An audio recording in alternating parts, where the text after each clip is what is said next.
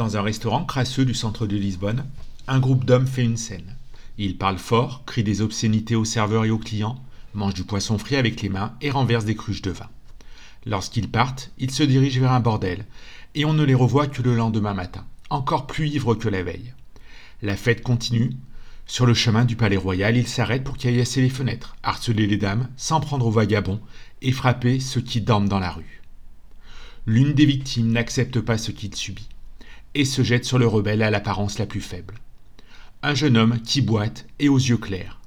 C'était le roi Alphonse VI.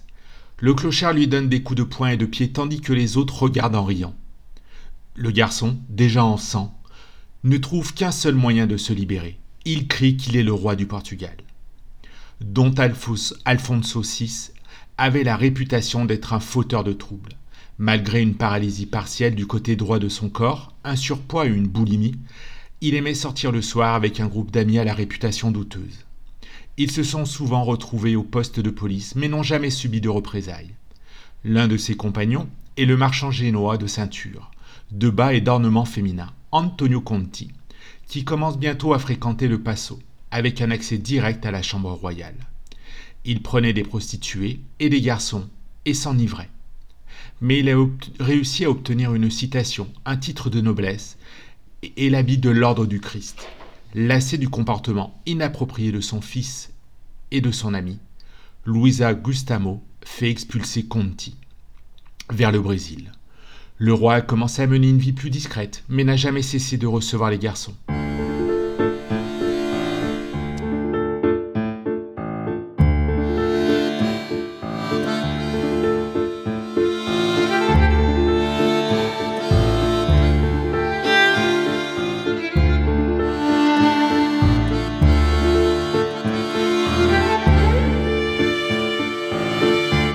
Entre le 9 janvier et le 23 février 1668, les lundis, mercredis et samedis, après-midi, 55 témoins ont été convoqués au palais de l'archevêque de Lisbonne pour témoigner en audience publique de l'incapacité sexuelle du roi Don Alfonso VI. En cause, la demande d'annulation du mariage formulé par la reine, la française Maria Francisca de Savoie, qui, deux jours seulement après avoir rencontré son fiancé, s'est confiée au jésuite Francisco de Villa. Mon père, il me semble que le Portugal n'aura pas de successeur à ce roi. Dans les mois qui suivent, en confession, elle continue de se plaindre au prêtre que le roi est un maladroit et un impuissant. Elle finit par se réfugier au couvent d'Esperanza, demande la nullité de la cérémonie et désigne le duc de Cadaval pour être son mandataire dans cette démarche, lui laissant cette lettre. J'ai quitté la compagnie de Sa Majesté, que Dieu me préserve, car le mariage que nous avons convenu n'a aucun effet. L'affaire a été jugée par trois autorités ecclésiastiques et un jury composé de quatre juges et de quatre chamoines. Parmi les premiers témoins figurent quatorze femmes avec lesquelles le roi a tenté de s'engager. La main droite sur les évangiles, elles ont promis de dire la vérité et n'ont épargné aucun détail. Ces quatorze partenaires avaient entre 15 et 30 ans et presque toutes ont été approchées par les visiteurs du roi, qui les ont emmenées au palais plus d'une fois pour se coucher au lit avec Sa Majesté, selon l'expression utilisée à l'époque. Par exemple, Jacinta Montero, qui a été déshabillée pendant trois jours pour rien. Parfois le membre viril s'abaissait, et parfois il déversait de la semence extraversée. Mais jamais pendant les trois nuits et les trois jours. Cela ne pouvait se faire de manière intraversée, décrit Jacinta, qui à l'époque était une jeune fille. Après avoir perdu leur virginité, les femmes étaient appelées femmes corrompues. Jacinta a déclaré également avoir été déflorée par un ami du roi, deux semaines plus tard, ce qui l'a amené à conclure que le roi n'était pas bon et qu'il n'avait pas pour habitude de pénétrer les jeunes filles. La même chose est arrivée à Johanna Thomasia. Le monarque s'est justifié, affirmant qu'il était très usé par les femmes. Mais le témoin a trouvé le membre viril très différent de celui d'un autre homme qu'elle avait connu car celui de Sa Majesté, lorsqu'il versait la semence, était comme celui d'un enfant.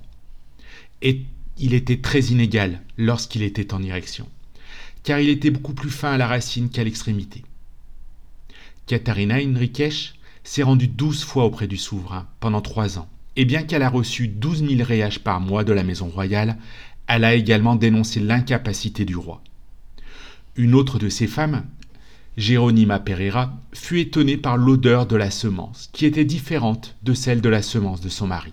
Lors de ces mêmes audiences publiques, Laurent de Samaria a révélé que le roi avait été déshabillé par le comte de Castello-Mellor.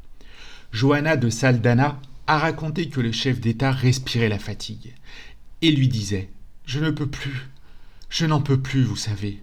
Et d'autres fois, je suis déjà vieux, je suis déjà tellement vieux. En réalité, le roi n'avait que 24 ans.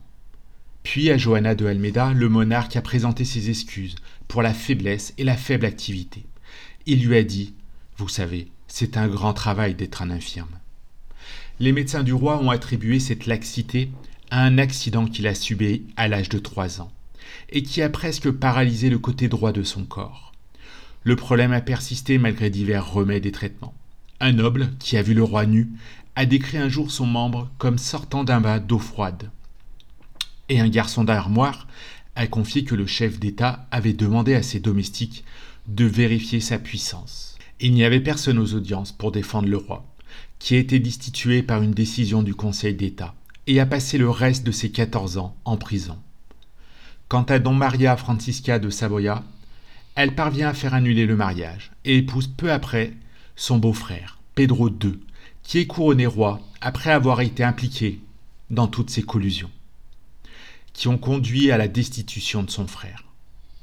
Neuf mois plus tard, en janvier 1669, une princesse est née, l'Ifant Isabelle.